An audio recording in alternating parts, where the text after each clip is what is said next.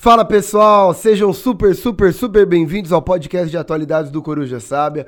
É um prazer tê-los aqui conosco, viu? Muito obrigado pela presença. Lembrando que nós estamos sempre no Spotify e no YouTube do Coruja Sábia, beleza? No canal do Coruja Sábia, você procura a gente lá. E toda semana a, a gente posta, né? Quarta-feira, 19h15, toda semana um episódio novo da gente contando sobre coisas maravilhosas, bonitas e deliciosas, amenas, pacíficas da atualidade global, porque a gente só fala de coisa bonita e carinhosa aqui. E para além disso, é muito gostoso, é muito delicioso, é muito sensual. Tá com o meu grande amigo e um dos maiores intelectuais que eu conheço. E essa pessoa tão fofinha, tão linda, maravilhosa, meu amigo Pedrinho, Pedro Zonta. E aí, mano? Oi, tudo bem, gente? Mais um dia, mais uma semana, mais uma alegria estar tá aqui sempre na sua presença. É legal, que é o seguinte, ó é, no nosso começo, a gente sempre começa falando, ah, cheio de notícias boas, tal, tal, tal que tá, só tem ironia. E aí, de repente, a gente fala assim, e é uma honra estar tá aqui com meu amigo. E essa parte é real, sabe? Tipo, então, mas essa parte pode ser ironia mas também, Mas será né? que é isso? É, é isso, né? Agora, eu reparei, você é. me chamou de maior intelectual que você conhece. Isso é mentira. Logo, é, exatamente. É verdade. É. Ah, então é isso. Obrigado, tá. gente. É, Muito na bom. Verdade, na verdade, você é um dos maiores intelectuais que eu conheço. Pelo amor de Deus. Eu, eu admiro profundamente a sua inteligência. Tá difícil, tá difícil. Eu, bom, eu admiro, deixa eu. e aí, Pedrinho, é, assunto bonito hoje, assunto gostoso hoje? Cara, assunto muito interessante. Assim, não é bonito, óbvio, que aqui a gente só fala de morte, dor, destruição e desgraça. a, a, a, notícia mais feliz que a gente já deu aqui deixa qualquer um em depressão. É isso, é isso. A, não tem notícia boa nunca nesse programa, nunca. É, mas hoje tem uma, uma notícia interessante é, pra gente analisar todo o esquema aqui. Então eu quase derrubei a água, mas vou ler a notícia. Museu de Londres uh, vai, uma notícia inclusive do BB, da BBC, é, Museu de Londres vai devolver 72 objetos saqueados da Nigéria no século XIX. Um museu em Londres anunciou que, que oh, blá, blá, blá. um museu em Londres anunciou que devolverá à Nigéria artefatos saqueados no século XIX durante a época do Reino do Benin. Essa é a notícia de hoje.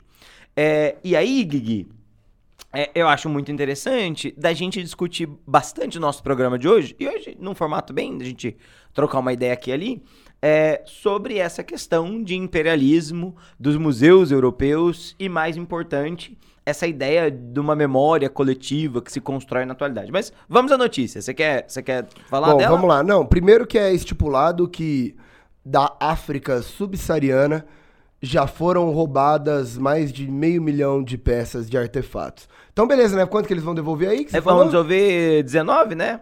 É, 19, é, não, não, não fala que é quantidade. 72 objetos. 72 objetos. De é. meio milhão, quer dizer, é. de meio milhão só da África subsaariana. A gente não né? pode esquecer que é. de grão em grão a galinha enche É, vai ser, vai ser é. isso mesmo. 72. 72 objetos, pensa. Menos chegar em... 500 mil, o que, que falta?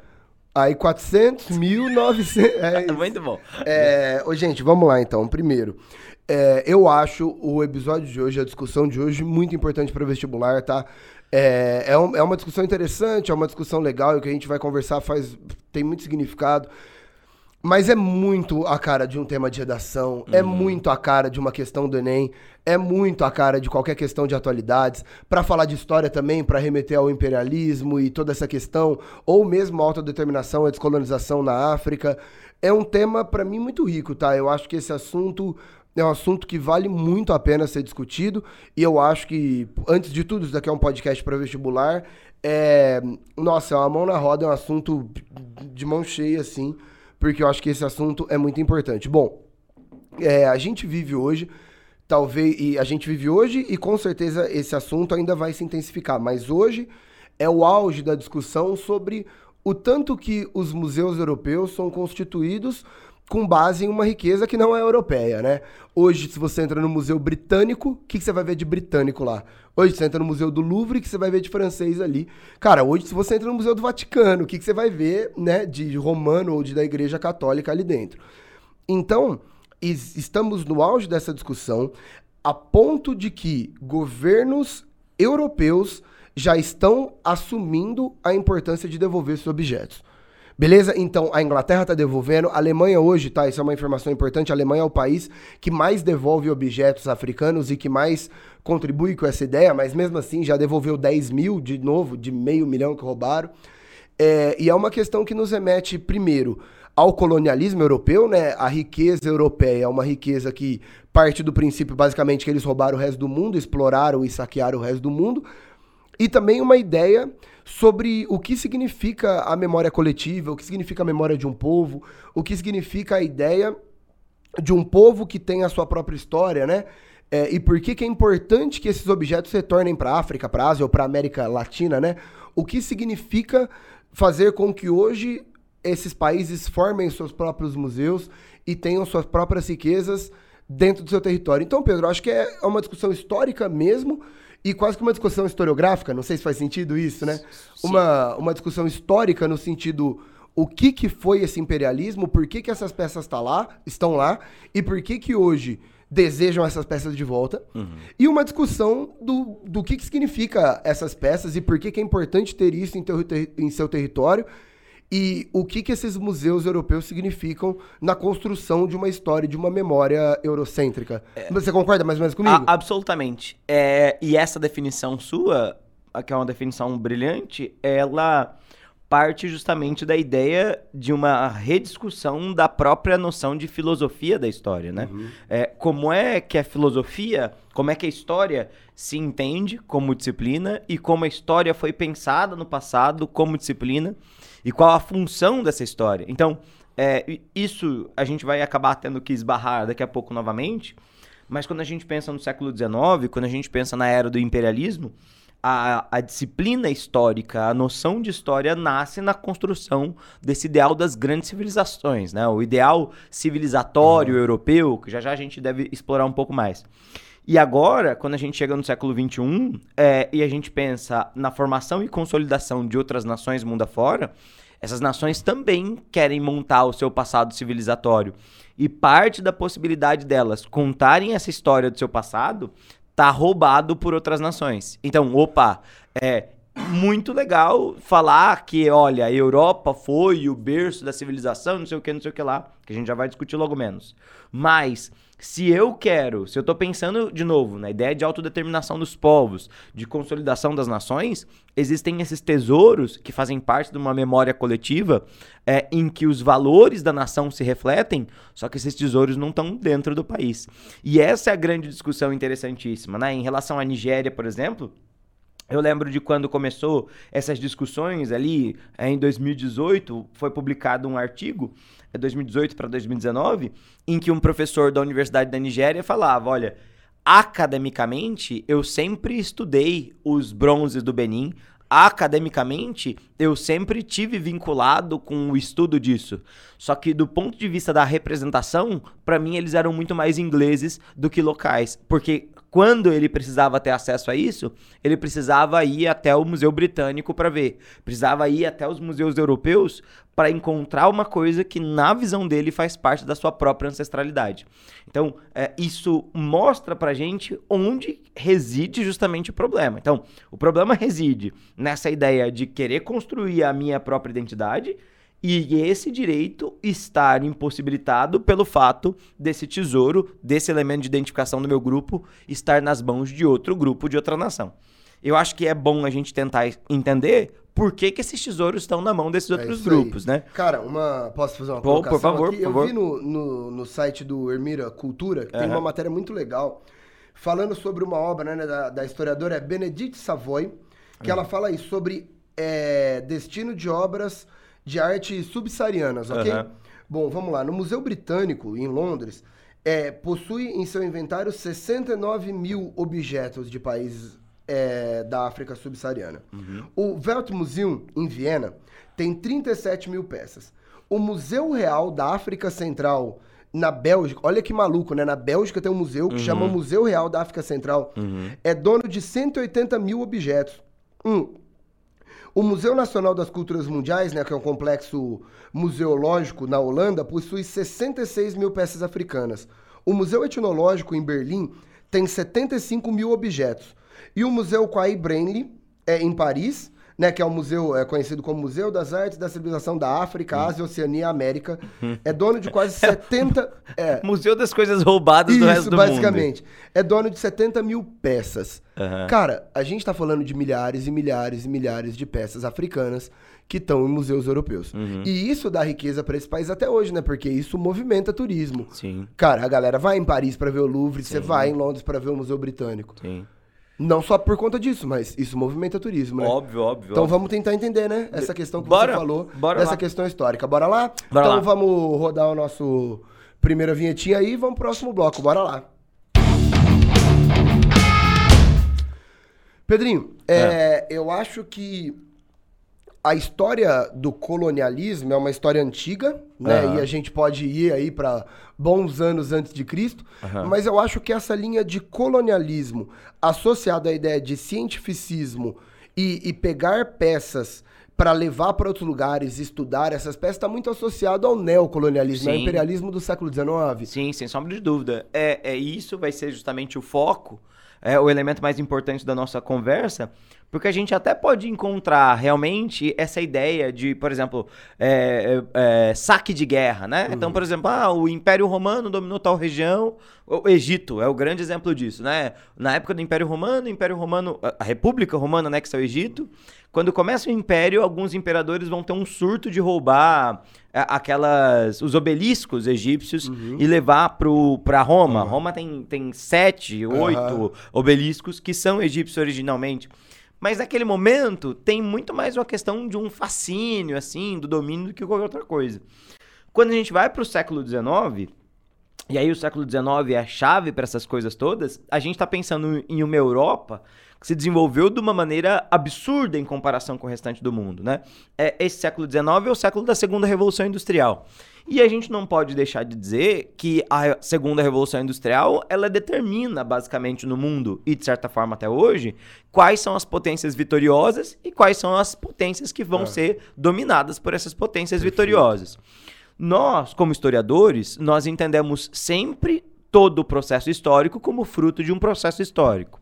Só que no século XIX, o triunfo da segunda revolução industrial, ele deixa de estar vinculado com o processo histórico pelo qual a Inglaterra passou, a França passou, a Prússia, depois mais tarde a Alemanha passou, e passa a estar vinculado com o nacionalismo, né? Ah, por que, que a Inglaterra é a mais poderosa do mundo? Porque os ingleses são os melhores do mundo. Por que, que a França é a melhor do mundo? Porque os franceses são os melhores do mundo.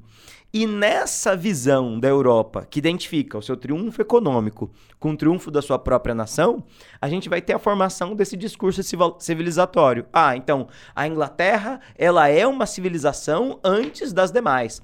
A França, ela é uma civilização antes das demais. E como civilização, essas nações têm o direito não só de contar essa história triunfal da humanidade, como elas também têm o direito de invadir os territórios que são menos avançados e conquistar esses tesouros, comprovando o seu grau de avanço em relação aos demais. Né? Eu, eu acho que essa essa visão do que é esse imperialismo, do que é essa maneira imperial da Europa se comportar, é a característica do século XIX. Sem citar ainda né, a ideia do, do, do cientificismo e sem citar ainda a ideia desse.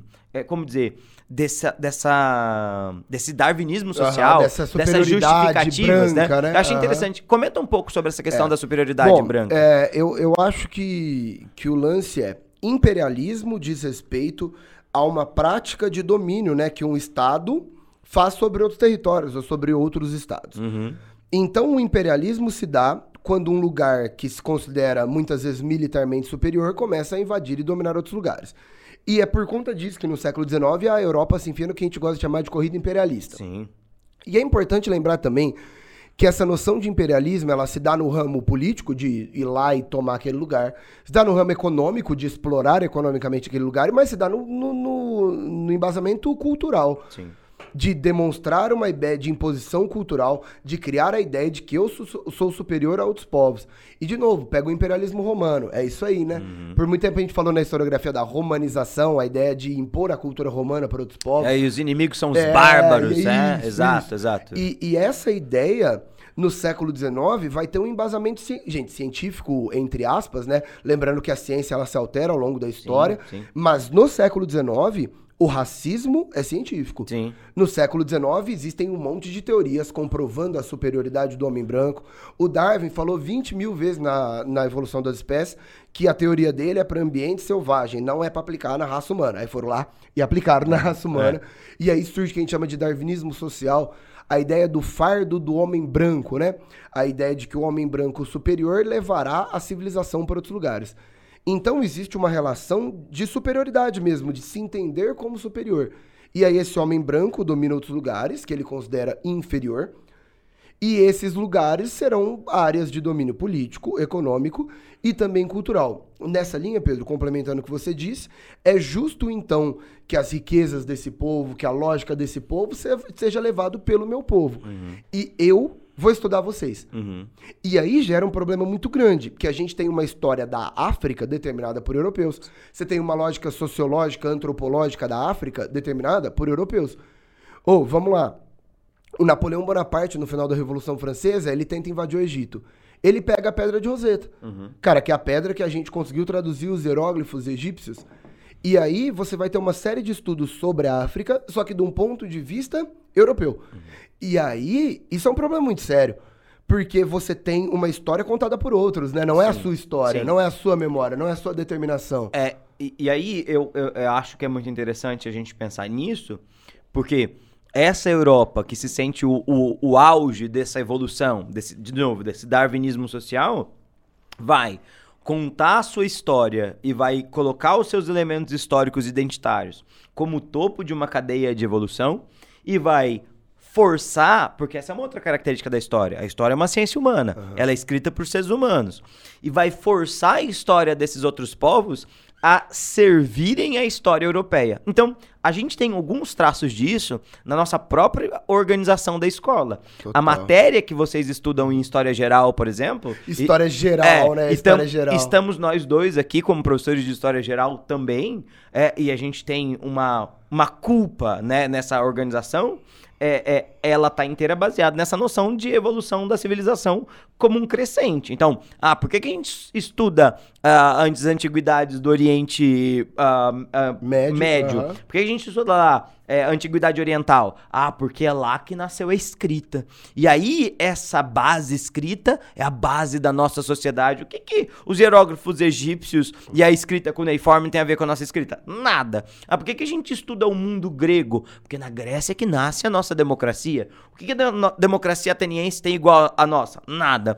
Por que, que a gente estuda Roma? Porque Roma é o berço da República. Por que, que a República Romana tem a ver com a nossa? Nada. Mas elas montam o coração dessa identidade europeia do século XIX que, que vai para a África, e aí não só é que a gente está falando de África porque a notícia é centralmente África, mas vai para a África, vai para Oceania, vai para a Ásia, a gente já falou bastante de Ásia imperialismo, vem para a América antes disso tudo, e o que se encontra aqui na África e na Ásia passa a ser é, é, encaixado nessa história. Tem um exemplo muito interessante em relação a isso, Gui, que é no Zimbábue tem é, algumas construções megalíticas gigantescas de muralhas de cidades que eram completamente muradas. Só que no momento que chegaram ali os exploradores britânicos e depois os portugueses, eles não faziam ideia do que, que era aquilo ali, sabe?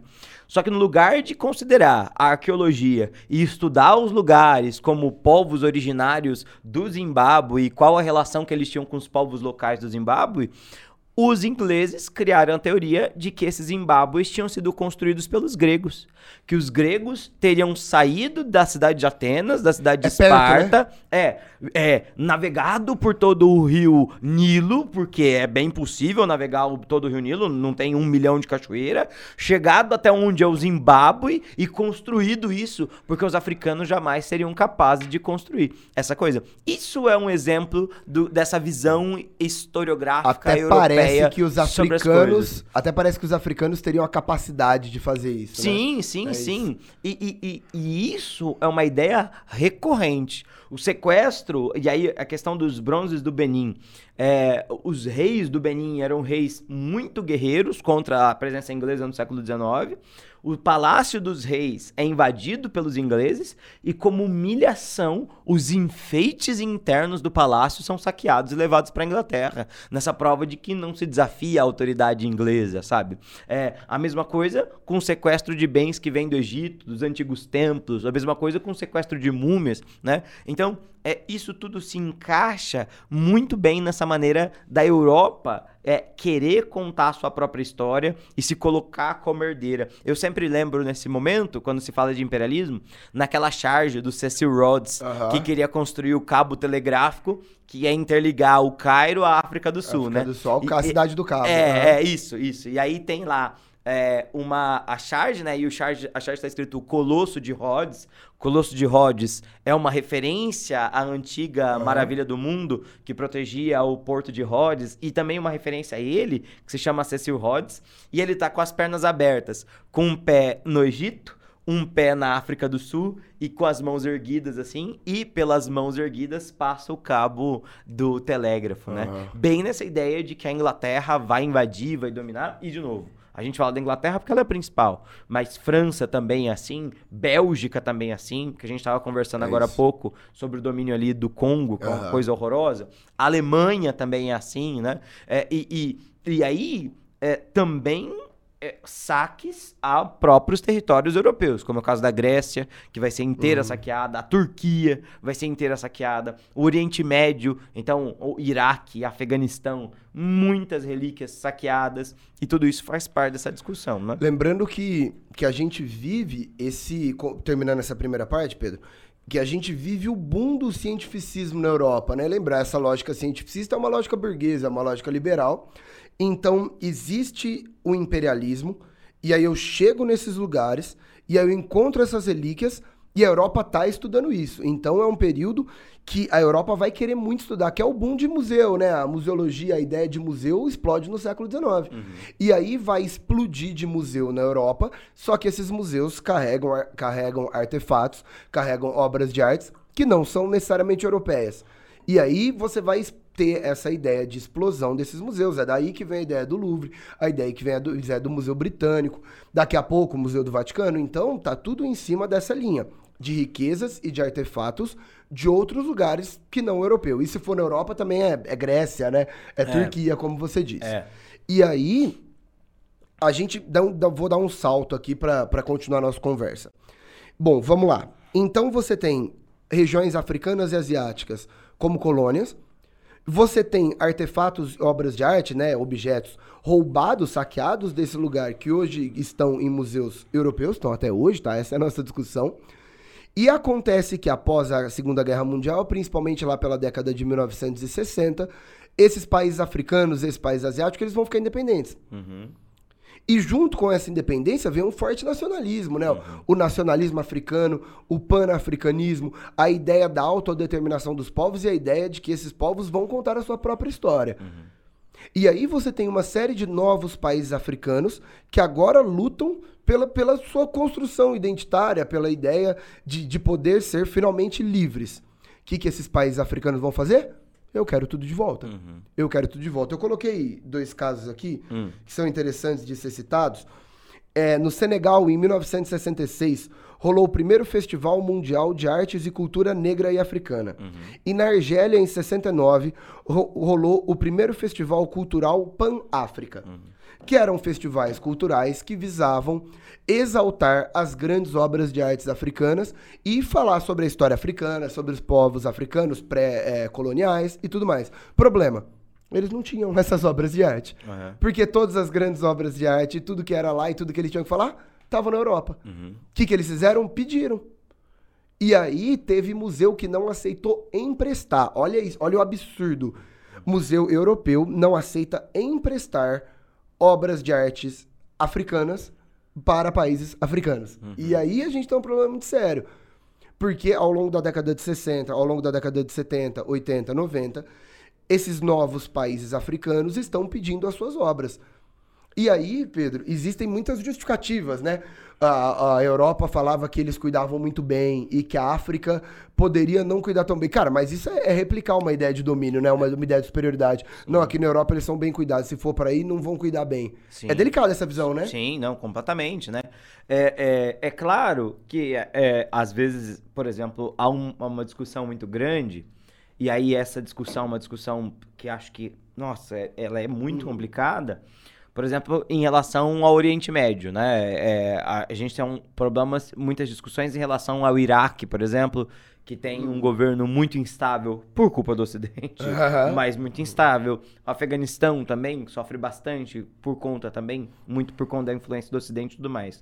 É, mas dito e feitas as independências, organizados os estados, organizadas as políticas, esses elementos são elementos identitários desses grupos. Esses grupos não querem esses itens para destruí-los, esses grupos querem justamente para reconhecer a sua cultura através deles, né? E, e, e aí, um exemplo muito interessante disso é justamente o Egito, né?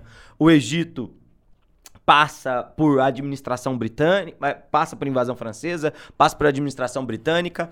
Britânicos franceses sequestram o Egito. É, a partir do 1950, a partir do, do, do início daquele nacionalismo do Nasser, que é um elemento muito importante da história egípcia, é, é nós vamos encontrar o, o Egito usando as suas relíquias, usando a história do seu passado egípcio como um profundo elemento de identidade nacional, ao ponto de hoje ser um instrumento de propaganda do governo egípcio. E, e, e o Egito é, criar, a partir de 1950, museus locais para reforçar o turismo local e falar: ó, você quer vir ver é, coisas do Egito? Venha para o Egito. Porque se a gente volta ao século XIX, os italianos chegaram a roubar templos inteiros do Egito. Os, os alemães roubaram templos inteiros do Egito. Os espanhóis roubaram templos inteiros do Egito. Levar as pedras em caixas para a Europa, como inclusive a Alemanha faz isso profissionalmente, né? Tem um museu que eu, eu acho um, um particularmente é um museu bizarro. Não, assim, é incrível, mas é bizarro o que eles fazem, que é o Museu de Pérgamo, o Pergamon Museum em, em Berlim, em que ele tem esse nome, Museu de Pérgamo, porque eles sequestraram a fachada de um templo grego na cidade de Pérgamo. Pérgamo é uma cidade grega que ficava na Turquia, e Turquia era Império Turco-Otomano. Eles se aproveitaram, invadiram o Império Turco-Otomano, compraram das autoridades locais e levaram uma fachada, com escadaria, com tudo mais. Esse mesmo museu é o museu que tem os portões de Istar. Os portões de Istar é, são um conjunto de muralhas uh, da cidade da Babilônia, que era capital do Segundo Império Babilônico. É, essas muralhas são muralhas de tijolos, de lápis lazuli, maravilhosas, assim, incríveis. E os caras roubaram um portão, tá ligado? Os caras encaixotaram o, o, o, o, portão e levaram pra Europa. Cara, o Napoleão só não pegou as pirâmides que não cabia. Porque né? não cabia, exato. Hoje, a galera fala muito, né, que hoje no Egito você tem o esqueleto. Você tem esqueleto. Hoje no Egito você tem o quê? Você tem pirâmide. Mas As escavações ver... novas é, e, e, esses esqueletos, é. é. Cara, tanto é que todo mundo fala, quer ver múmia? Cara, vai pro Museu Britânico, vai pro Louvre. Quer ver vaso grego? Gente, vaso grego tá no Museu Britânico. Sim. E aí é muito louco, porque essa discussão nos leva aos dias de hoje, que é a ideia de devolver, né? Sim. Ô Pedro, eu acho que dá pra gente rodar uma vinhetinha pra gente entrar na discussão Bom, atual, ótimo, então. Ótimo, ótimo. Vamos rodar ótimo. uma vinhetinha pra gente entrar no que tá acontecendo hoje nessa bora, situação. Bora, bora. bora mais uma vinhetinha e vamos lá. Pedrinho, saca só. Em 2017, hum. o Macron, Emmanuel hum. Macron, presidente francês, ele mandou fazer uma pesquisa com historiadores e economistas, que saiu em 2018, se eu não estou enganado, é, para fazer um estudo para avaliar se era ou não recomendável devolver artefatos obtidos durante o período de colonização da África. Pediu para dar uma assuntada. Isso deram uma assuntada. Ah. E aí a resposta não poderia ser outra, né? Historiadores ainda. Uma visão crítica do século XXI.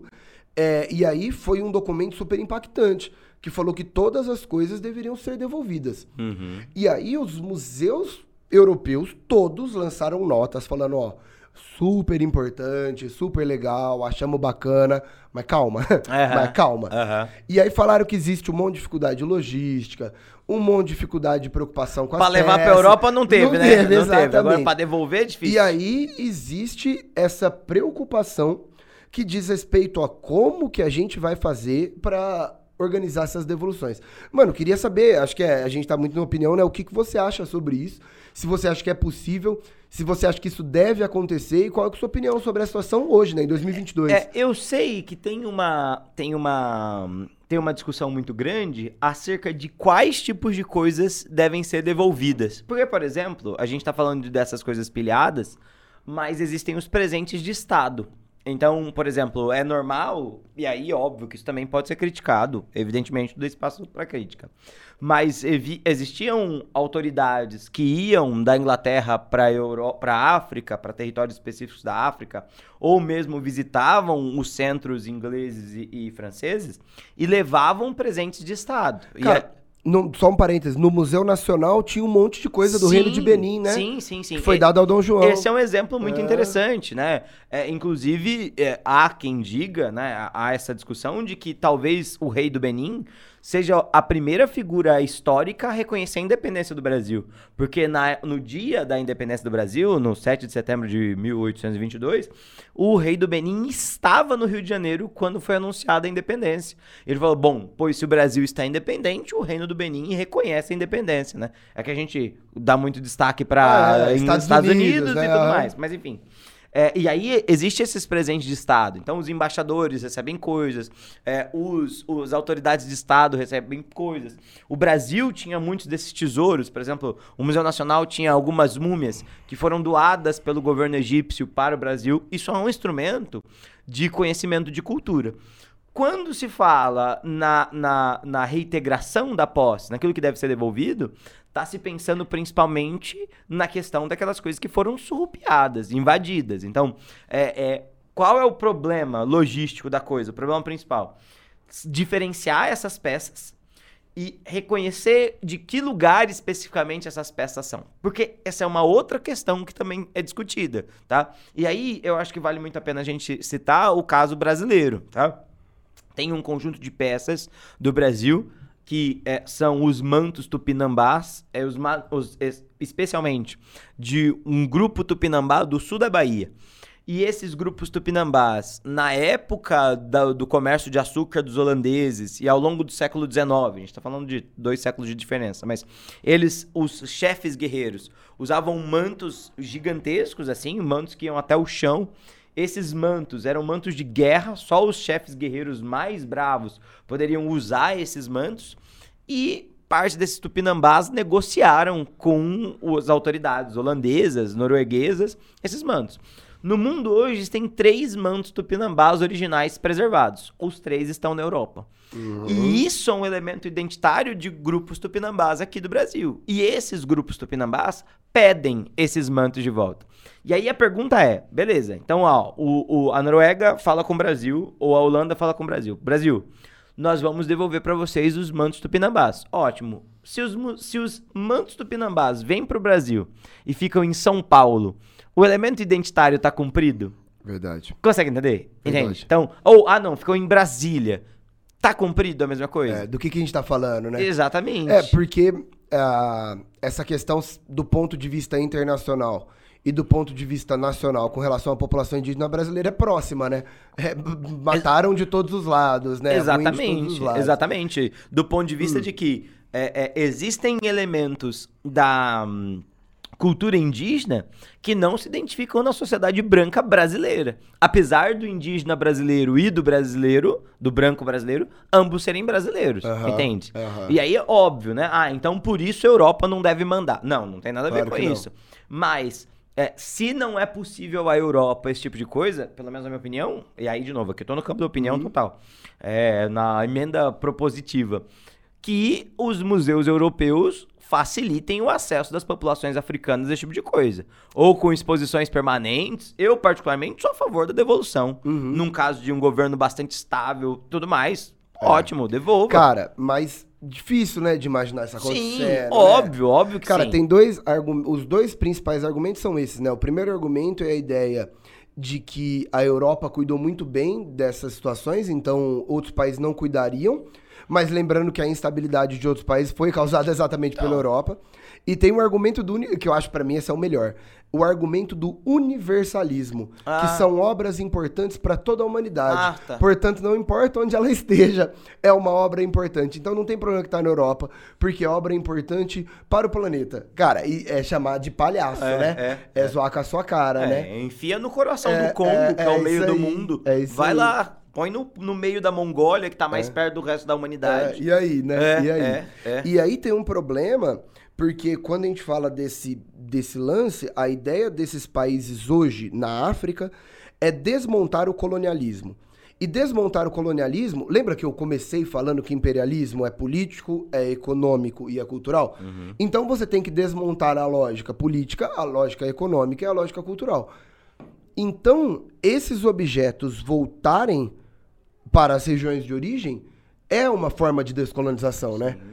Porque eu sei que teoricamente esses países são livres hoje, mas, mas recuperar esses objetos diz respeito a recuperar uma memória. E, cara, isso daí é uma, é uma cultura material, né? Sim. E isso constrói memória, Sim, isso constrói sim. uma base Isso- do que, que é aquele país. É, isso, isso é aquilo que se chama de patrimônio cultural material. É né? isso aí. É, é, tem as duas classes, o patrimônio cultural e imaterial, que são os saberes da nação, a forma de construir as coisas, as receitas, as lendas que são passadas, mas a gente tem o patrimônio cultural material, que é aquilo em que o grupo ah, ah, olha para se identificar. Então, pode ser um edifício histórico importante, pode ser um documento histórico, mas pode ser esses objetos, né? É, a coroa de um rei, é, assim como esses bronzes do Benin, são justamente símbolo dessa unidade, assim. Não, não há como se duvidar disso. né?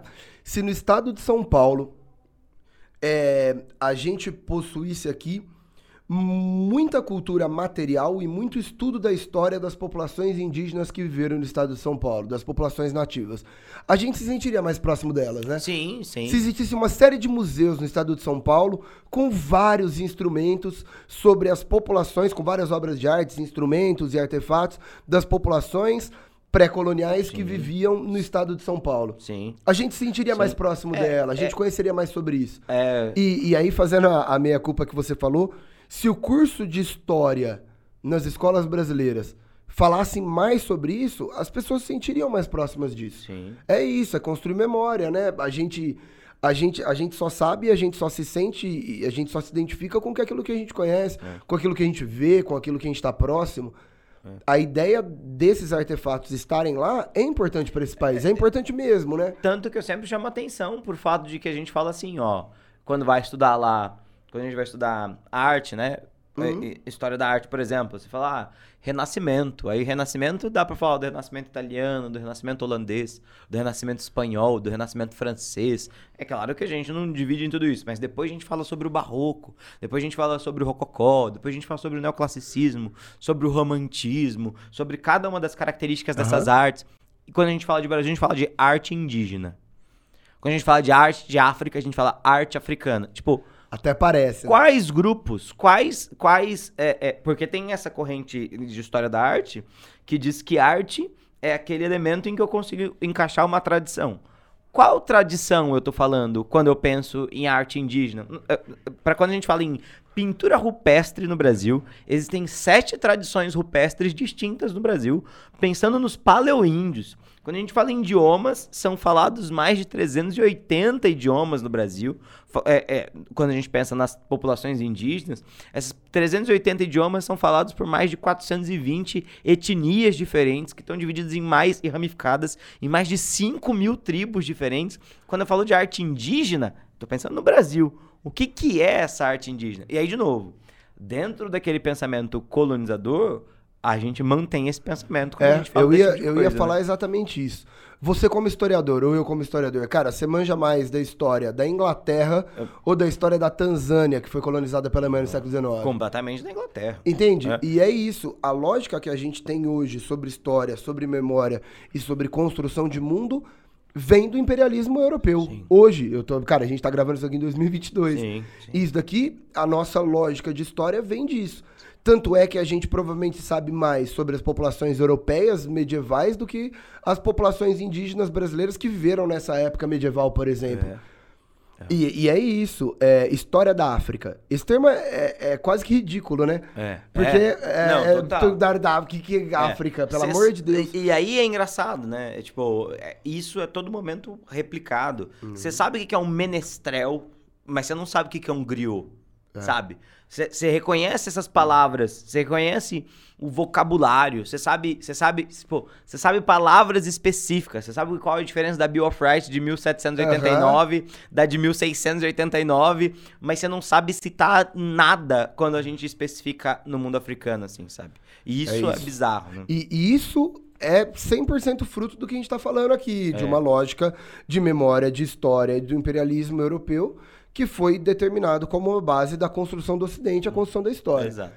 Nessa linha, é um processo extremamente longo que a gente consiga corrigir isso. Sim. Cara, se nem os objetos africanos voltaram, e, e eu acho que a cultura material é mais fácil do que a imaterial, então, pra gente recuperar a ideia de uma história verdadeiramente universal, digamos assim, uma ideia de dar a mesma importância pra história da Europa que a gente dá pra história da África, por exemplo, cara, é, é uma situação difícil de ser alcançada, né? Sim, é uma sim. situação difícil de ser alcançada, né? Sim, demais. Bom, mas essa questão da devolução dos artefatos e essa discussão hoje, que tem sido cada vez mais aceita e mais discutida, é um ponto de partida, né? Sim, sim. É um ponto de e é uma, é uma discussão muito interessante. E reconhecer o limite, reconhecer o limite daquilo que a gente não sabe, também é uma forma de, de, de, de valorização dessas coisas. Suficiente? Óbvio que não.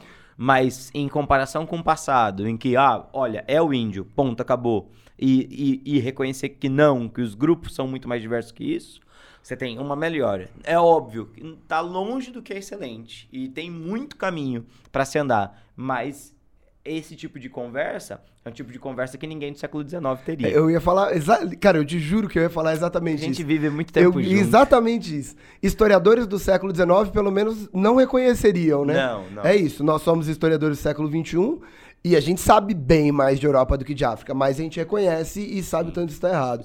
No século XIX, ele falaria que é o certo mesmo, que a Europa é o superior mesmo. Exato. E é índio. Ele fala, ah, não, índio, não É, quero saber de índio. É, isso. É, essa- isso não é arte, isso não é arte, né? Isso não é arte. Então, a base do reconhecimento já é um passo. Maravilhoso. É isso, né, Pedrinho? Falamos em que assunto. Vamos, é interessante. Assunto assunto, né? Mas é leve, é, É, leve, é. é. bom, é um bom assunto É um pra bom se debater, assim. Interessantíssimo. E Sim. aí fiquei mais interessado ainda e vou estudar mais ainda Sim, sobre isso. Sim, sim, muito legal. Fechamos? Fechou? Galera, pra todo mundo que nos acompanha, lembrando que toda quarta-feira às 19h15 a gente tá no Spotify e no YouTube do, Coru- do canal do Coruja Sábia. E toda semana tem assunto novo de atualidades pra gente discutir. E o de hoje foi muito interessante, né, É, Pedrinho? não foi nem tão ruim. Nem tão ruim. É, melhorou, né? Melhorou então, tá menos pior. Gente, muito obrigado. E, poxa, como sempre, até semana que vem. Valeu. Até mais. tchau, tchau. gente. Valeu. Tchau.